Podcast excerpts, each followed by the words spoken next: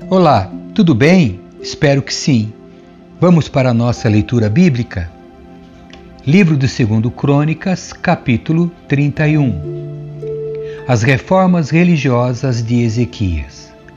Quando a festa terminou, os israelitas que haviam participado saíram pelas cidades de Judá, Benjamim, Efraim e Manassés e despedaçaram todas as colunas sagradas, derrubaram os postes de Azerá e removeram os santuários e altares idólatras. Depois disso, voltaram para suas cidades e casas. Ezequias organizou os sacerdotes e os levitas em divisões para oferecerem os holocaustos e as ofertas de paz e para servirem, darem graças e louvarem ao Senhor junto às portas da habitação do Senhor. O rei também contribuiu pessoalmente com animais para os holocaustos diários da manhã e da tarde e para os holocaustos dos sábados, das festas da lua nova e das festas anuais prescritas pela lei do Senhor. Além disso, ordenou ao povo de Jerusalém que trouxesse uma parte de seus bens para os sacerdotes e os levitas, a fim de que pudessem se dedicar inteiramente à lei do Senhor quando os israelitas souberam dessa exigência, responderam generosamente e trouxeram a primeira porção de seus cereais, do vinho novo, do azeite, do mel e de tudo que os campos produziam. Trouxeram uma grande quantidade, o dízimo de tudo que haviam produzido. Os habitantes de Israel que tinham se mudado para Judá e os próprios habitantes de Judá trouxeram o dízimo do gado, das ovelhas, bem como das coisas que haviam sido consagradas ao Senhor seu Deus, e juntaram tudo em vários montões. Começaram a amontoar as ofertas no terceiro mês e terminaram no sétimo. Quando Ezequias e seus oficiais viram esses montões, agradeceram ao Senhor e a seu povo, Israel. De onde veio tudo isso? perguntou Ezequias aos sacerdotes e aos levitas. Azarias, o sumo sacerdote da família de Zadok, respondeu: Desde que o povo começou a trazer ofertas para o templo do Senhor, temos alimento suficiente e ainda tem sobrado muito. O Senhor abençoou seu povo e tudo isso é o que sobra. Ezequias mandou preparar depósitos no templo do Senhor. Quando estavam prontos, o povo trouxe fielmente as ofertas, os dízimos e os objetos consagrados para serem usados no templo. O levita Conanias foi encarregado desses depósitos e seu irmão Simei era seu auxiliar. Os supervisores subordinados a eles eram Jeiel, Azazias, Naate, Azael, Jerimote, Zozada, Zo, Josabade, Eliel, Ismaquias, Maate e Benaia. As nomeações foram feitas pelo rei Ezequias e por Azarias, o principal encarregado do templo de Deus. Coré, filho do levita Ina, guarda da porta do leste, foi encarregado de distribuir as ofertas voluntárias feitas a Deus, as contribuições e os objetos consagrados ao Senhor. Seus assistentes fiéis eram Éden, Miniamim, Jesua, Semaías, Amarias e Secanias distribuíram as ofertas entre as famílias dos sacerdotes em suas cidades, de acordo com suas divisões, e as repartiam por igual entre idosos e jovens. Distribuíam as ofertas a todos os homens e meninos de três anos para cima que constavam dos registros genealógicos. A distribuição incluía todos que vinham ao templo do Senhor para realizar suas tarefas diárias de acordo com suas divisões. Repartiam as ofertas entre os sacerdotes que estavam listados nos registros genealógicos, de acordo com suas famílias, e entre os levitas de 20 anos para cima, anotados de acordo com suas tarefas e divisões. Também entregavam porções de alimentos às famílias de todos que estavam listados nos registros genealógicos, incluindo as crianças pequenas, as esposas, os filhos e as filhas, pois toda a comunidade havia sido fiel ao se purificar. Quanto aos sacerdotes, os descendentes de Arão, que viviam nos campos ao redor das cidades, foram nomeados homens para distribuírem porções a todos os sacerdotes e a todos os levitas listados nos registros genealógicos. Assim, o rei Ezequias organizou a distribuição em todo o Judá e fez o que era bom, certo e verdadeiro aos olhos do Senhor seu Deus. Em tudo que fez no serviço do templo de Deus e em seus esforços para obedecer à lei e aos mandamentos de Deus, Ezequias buscou seu Deus de todo o coração. Como resultado, foi muito bem sucedido. Capítulo 32 a Assíria invade Judá. Depois que Ezequias, depois de Ezequias ter sido tão fiel em todas essas situações, Senaqueribe, rei da Assíria, invadiu Judá, cercou as cidades fortificadas e deu ordem para que seu exército rompesse os muros. Quando Ezequias percebeu que Senaqueribe também pretendia atacar Jerusalém, consultou seus oficiais e conselheiros militares e eles resolveram fechar a passagem das águas das fontes que havia do lado de fora da cidade. Organizaram uma enorme equipe de trabalho para fechar as fontes de água e o riacho que atravessava os campos, pois disseram: não devemos permitir que os reis da Assíria encontrem toda essa água quando chegarem aqui. Então Ezequias se dedicou a reparar todos os trechos onde o muro estava quebrado, construiu torres e fez outro muro do lado de fora do primeiro. Também reforçou o aterro da cidade de Davi e fabricou grande quantidade de armas e escudos nomeou oficiais militares sobre o povo, os reuniu diante dele na praça, junto à porta da cidade, e os encorajou, dizendo: Sejam fortes e corajosos, não tenham medo nem desanimem por causa do rei da Assíria e de seu exército poderoso, pois um poder muito maior está do nosso lado. Ele tem um grande exército, mas são apenas homens. Nós, porém, temos o Senhor, o nosso Deus, para nos ajudar e lutar nossas batalhas. As palavras de Ezequias deram grande ânimo a seu povo. Senaqueribe ameaça Jerusalém. Enquanto Senaqueribe, rei da Síria, da Assíria cercava a cidade de Lax, enviou seus oficiais a Jerusalém com esta mensagem para Ezequias, rei de Judá, e para todo o povo da cidade. Assim disse Senaqueribe, rei da Assíria: Em que vocês confiam para imaginar que sobreviverão quando eu cercar Jerusalém? Ezequias disse: O Senhor nosso Deus nos salvará do rei da Assíria. Não é verdade. Ele está enganando vocês e os condenando a morrer de fome e sede. Não percebem que o próprio Ezequias destruiu todos os santuários e altares do Senhor? Ordenou que Judá e Jerusalém adorassem somente no altar do templo e queimassem incenso apenas ali. Sem dúvida, vocês sabem o que eu e os reis da Assíria antes de mim fizemos a todos os povos da terra. Acaso alguns dos deuses dessas nações livrou seu povo de minhas mãos? Qual de seus deuses foi capaz de salvar seu povo do poder destruidor de meus antecessores? O que os faz pensar que seu Deus poderá livrá-los de minha mão?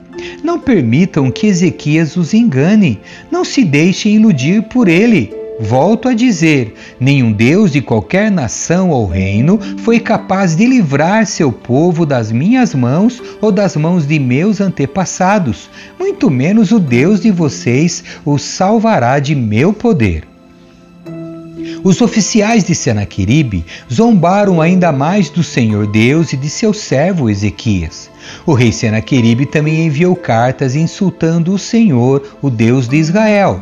Escreveu: Assim como os deuses de todas as outras nações não foram capazes de salvar seu povo das minhas mãos, também o Deus de Ezequias fracassará. Os oficiais assírios que trouxeram as cartas gritaram isso em hebraico para o povo sobre os muros da cidade, tentando amedrontá-lo para que fosse mais fácil conquistar a cidade. Falaram do Deus de Jerusalém como se fosse um dos deuses estrangeiros, feito por mãos humanas.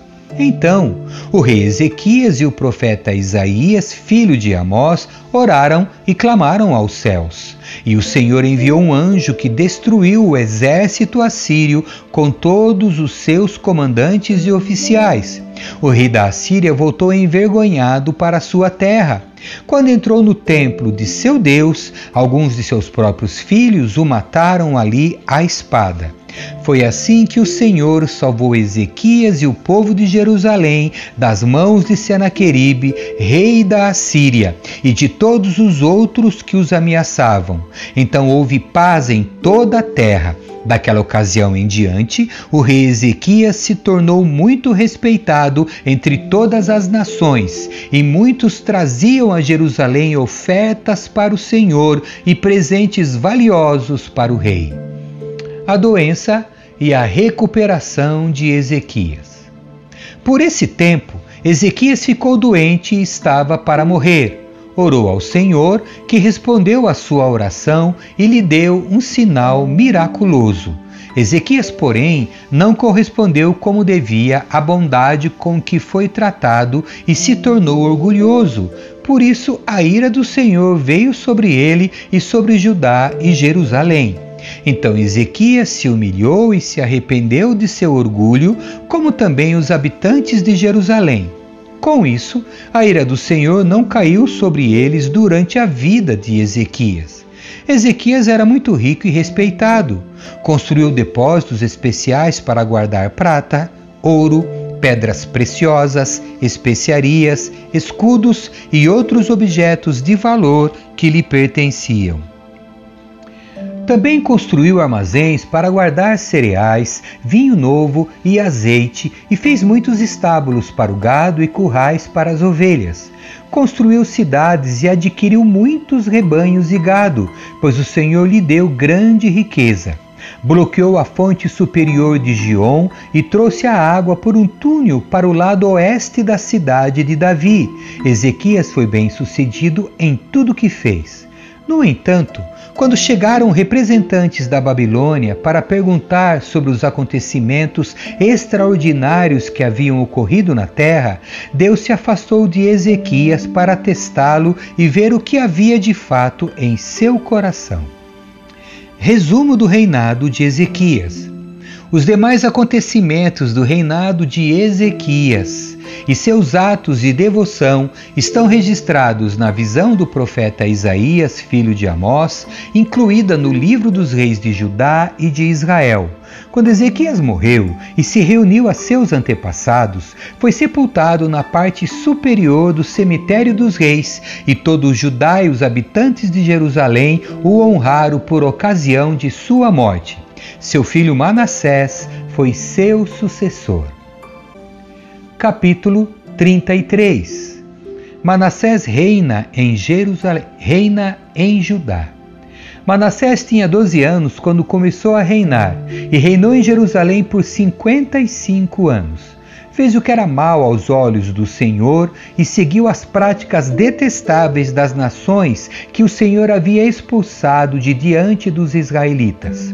Reconstruiu os santuários idólatras que seu pai Ezequias havia destruído. Construiu altares para Baal e ergueu postes para Azerá. Também se curvou diante de todos os astros dos céus e lhes prestou culto.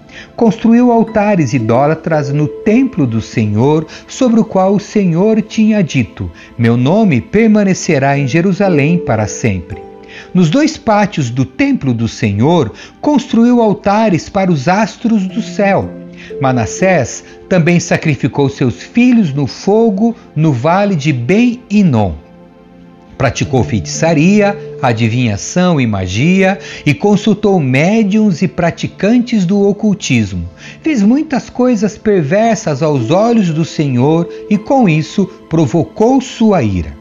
Manassés chegou a fazer uma imagem esculpida e colocá-la no templo de Deus, sobre o qual Deus tinha dito a Davi e a, seus, a seu filho Salomão: Meu nome será honrado para sempre neste templo e em Jerusalém, a cidade que escolhi dentre todas as tribos de Israel. Se os israelitas tiverem cuidado de obedecer a meus mandamentos, todas as leis, estatutos e decretos que meu servo Moisés lhes deu, não os expulsarei desta terra que dei a seus antepassados. Manassés, porém, levou o povo de Judá e de Jerusalém a fazer coisas piores do que as nações que o Senhor tinha destruído diante dos israelitas. O Senhor falou a Manassés e a seu povo, mas eles ignoraram seus avisos. Por isso, o Senhor enviou os comandantes dos exércitos assírios e eles capturaram Manassés, puseram um gancho em seu nariz, o prenderam com correntes de bronze e o levaram para a Babilônia. Em sua angústia, Manassés buscou o Senhor seu Deus e se humilhou com sinceridade diante do Deus de seus antepassados. Quando ele orou, Deus ouviu sua súplica, atendeu a seu pedido e o trouxe de volta a Jerusalém e a seu reino. Então Manassés reconheceu que o Senhor é Deus. Depois disso, Manassés reconstruiu o muro externo da cidade de Davi, bem alto, desde o oeste da fonte de Gion, no vale de Cedron, até a porta do peixe e ao redor da colina de Ofel. Colocou comandantes militares em todas as cidades fortificadas de Judá Manassés também removeu do templo do Senhor os deuses estrangeiros e o ídolo que havia colocado ali. Derrubou todos os altares que havia construído na coluna do templo e todos os altares em Jerusalém e os jogou fora da cidade. Depois, restaurou o altar do Senhor e apresentou sobre ele sacrifícios de paz e ofertas de gratidão. Também incentivou o povo de Judá a adorar o Senhor, o Deus de Israel. O povo continuou a sacrificar naqueles lugares de adoração, mas somente ao Senhor seu Deus. Os demais acontecimentos do reinado de Manassés, sua oração a Deus e as palavras que os videntes lhe disseram em nome do Senhor, o Deus de Israel, estão registrados no livro dos reis de Israel. A oração de Manassés, o modo como Deus lhe respondeu e um relato de todos os seus pecados e de sua infidelidade se encontram no registro dos videntes. Inclui uma lista dos locais onde ele construiu altares idólatras e levantou postes de Azerá e ídolos antes de se humilhar e se arrepender. Quando Manassés morreu e se reuniu a seus antepassados, foi sepultado em seu palácio. Seu filho Amon foi seu sucessor. Amon reina em Judá. Amon tinha 22 anos quando começou a reinar e reinou em Jerusalém por dois anos. Fez o que era mal aos olhos do Senhor, como seu pai Manassés. Adorou todos os ídolos que seu pai havia feito e lhes ofereceu sacrifícios. Mas, ao contrário de seu pai, não se humilhou diante do Senhor. Em vez disso, Amon pecou ainda mais. Os próprios oficiais de Amon conspiraram contra ele e o assassinaram em seu palácio. O povo de Judá, porém, matou todos que haviam conspirado contra o rei Amon e proclamou seu filho Josias como rei em seu lugar. Amém. Que Deus abençoe você. Tchau.